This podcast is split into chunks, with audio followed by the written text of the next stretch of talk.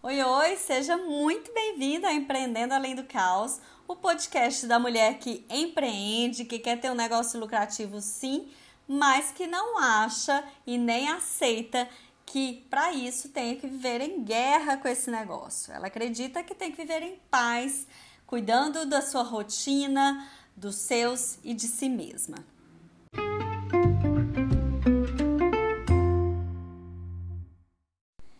Nesse episódio eu quero te ajudar fazendo a seguinte análise: será que você pode colocar acréscimos no valor da sua venda, do seu preço, em pagamentos com cartão? Será que isso pode? Essa foi uma pergunta de uma mentorada dia desses e eu resolvi trazer para cá essa questão porque eu sei que é dúvida de muita gente, né? Se o cliente quer utilizar o cartão de crédito para pagamento, é possível repassar esses custos maiores do cartão para ele? Será que isso é legal? Será que você pode adotar essa prática? Fica aqui comigo até o final que eu vou te contar se pode ou não e qual é a minha visão sobre isso, tá bom? Vamos começar nos colocando aqui no lugar do cliente, né? Quando a gente vai numa loja e aí você fala, vou pagar no cartão de crédito, e a pessoa fala, então não é mais X, e sim X mais 2%, 3%. O valor final do produto muda, né? Isso acontece muito, muito. É uma prática comum em postos de combustível, por exemplo, é que eles têm uma margem muito pequena e a taxa do cartão de crédito muitas vezes come essa margem. Como é que você se sente nessas situações? Dá uma refletida aí. Porque na maior parte das vezes o cliente fica insatisfeito, sim. Mas aqui eu quero, antes de discutir essa, esse comportamento né, do cliente, é, eu quero discutir se isso é legal ou não e como que a gente deve tratar essa questão. Bora lá, porque essa questão é polêmica e gera inclusive várias divergências aí entre instituições. Uh, o Código de Defesa do Consumidor tem uma portaria que dispõe do seguinte: ela fala, olha, não poderá haver diferença de preços entre transações efetuadas com uso do cartão de crédito e as que são em cheque ou dinheiro. E mesmo nas promoções, não pode ser discriminado o usuário do cartão de crédito. Essa era uma regra de ouro que vigorava no Brasil até dezembro de 2016.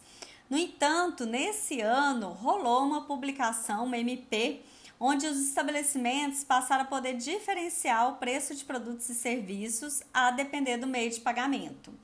É, em 2017, a MP virou lei e, na prática, ela autoriza sim a cobrança de um valor mais alto para quem paga com cartão de crédito, é, mesmo sendo considerado uma prática abusiva aí é, pelos PROCONs e pelo IDEC também. E aí, o é, que, que acontece? As, entidades, as entidades na época até se manifestaram, mas hoje é uma lei que está em vigor, está em vigor e ela é inclusive validada por muitos PROCONs estaduais que liberam esse tipo de prática. Bom, aqui você já sabe que é uma prática legal, né? Legal em termos de legislação que existem brechas para isso, inclusive. É, porém, eu quero te colocar a minha posição como estrategista de negócios. Eu considero um desgaste desnecessário.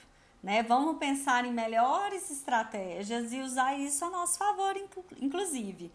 Por quê? Se você pensa aí em criar faixas de preços dependendo da sua forma de pagamento, além de complicar demais o seu processo de venda, é, você dificulta também o seu controle disso, né? Se eu tenho várias faixas de preço, vários produtos e serviços, a gente multiplica isso daí, fica muito complicado.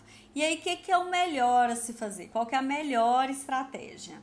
É a gente não considerar um preço diferente para cada perfil de cliente. Isso é muita loucura, né? O que paga em dinheiro, o que paga em cheque, o que paga em cartão uma vez, o que paga em cartão dez vezes. Não. É uma loucura fazer essas faixas de preço diferenciadas. O que eu sugiro, e é muito estratégico, é que você dilua uh, algumas questões no preço linear para todos. O que, que eu estou querendo dizer com isso? Eu quero dizer que uh, itens como taxa de cartão, eventuais descontos, custos financeiros de parcelamentos muito longos, você pode diluir para todos os clientes, mesmo não sendo todos os clientes é, que vão usufruir desses itens tá? Então, é, você vai fazer isso de uma forma ponderada, ponderada matematicamente falando, viu? Não é só de bom senso, não. Matematicamente falando, eu tenho que considerar essa média ponderada. Por quê? Porque se eu for colocar todas as taxas que eu gostaria e essa de risco, inclusive, né? Vamos supor, ah, eu vou colocar a maior taxa do cartão, eu vou colocar o, a possibilidade de desconto para todo mundo, mesmo não dando desconto para todo mundo, e vou colocar o custo financeiro de um parcelamento a longo prazo para todos. É, o seu preço vai ficar lá em cima, lá em cima, e aí você vai perder a estratégia que a gente está falando quando ele fica fora da realidade. Então, a gente vai considerar aqui essa proporção.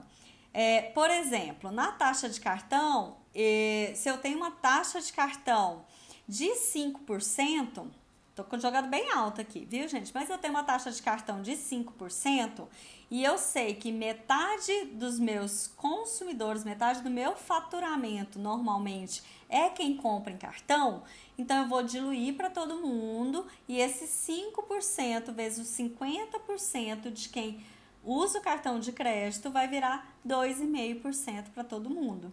Mesma coisa para os descontos. Vamos supor que eu dê um desconto de 10% para quem paga à vista.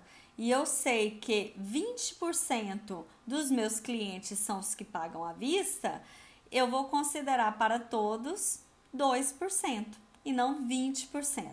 Entendeu o que é o ponderado?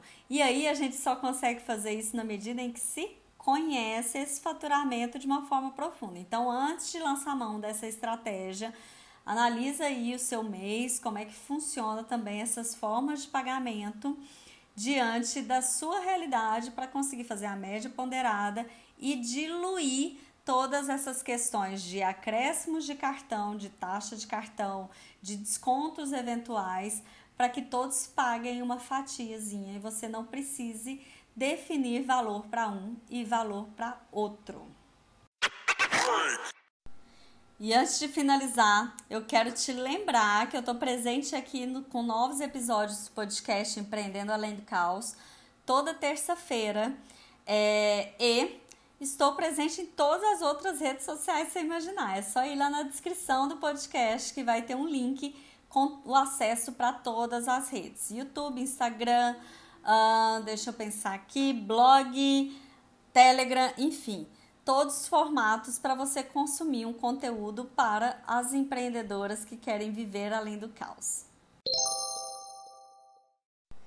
Eu espero que esse episódio tenha norteado aí suas decisões, né?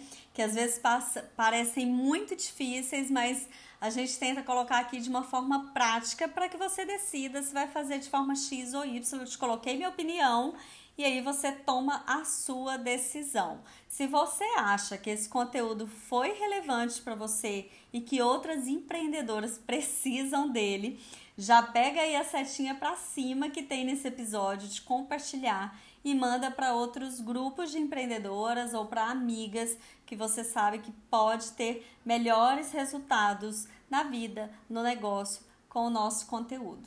Além disso, não deixe de me acompanhar em todas as outras redes sociais. É só ir lá na descrição do nosso podcast que tem um link com acesso para todas, tá bom? Seguimos aqui, te espero na próxima semana. Beijo e bora juntas!